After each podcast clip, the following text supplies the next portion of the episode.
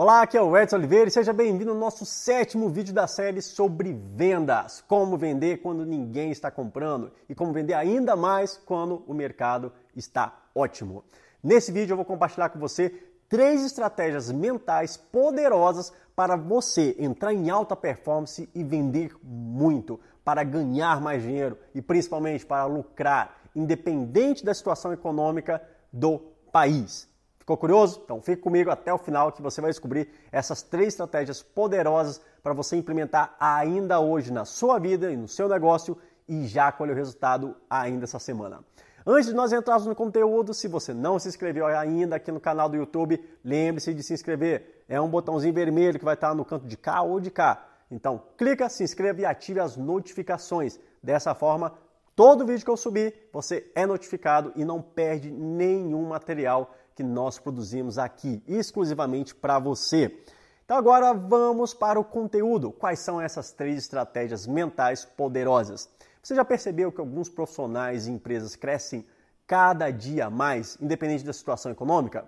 Você já se perguntou por que, que eles crescem e por que, que algumas empresas não crescem?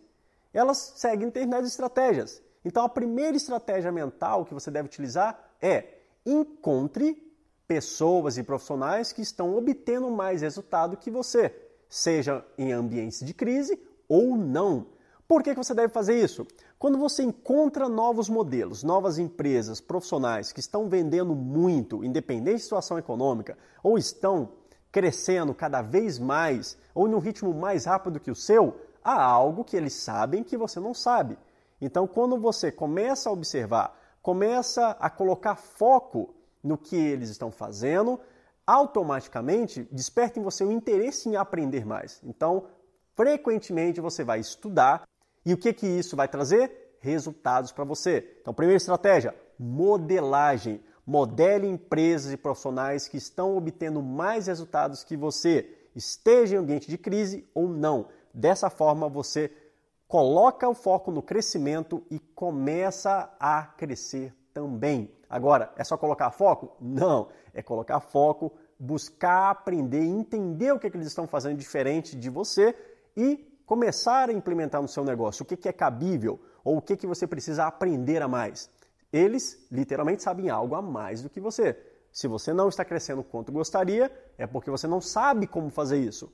E o que vai fazer você crescer é o conhecimento, a informação. E começa em um primeiro momento com a modelagem. Segunda estratégia, saia, pelo amor de Deus, da sua zona de conforto. Quantas empresas profissionais alcançam um determinado nível de resultado e se sentem tranquilos? Talvez você está ganhando seus 5, 10, 15, 100 mil reais por mês e você estacionou. Você simplesmente parou de se desenvolver. Novamente eu vou repetir para você: se você não está crescendo, você está morrendo. A cada instante você precisa se desenvolver, aprender algo novo e principalmente em momentos de crise, em momentos de desafios econômicos, você precisa se reinventar.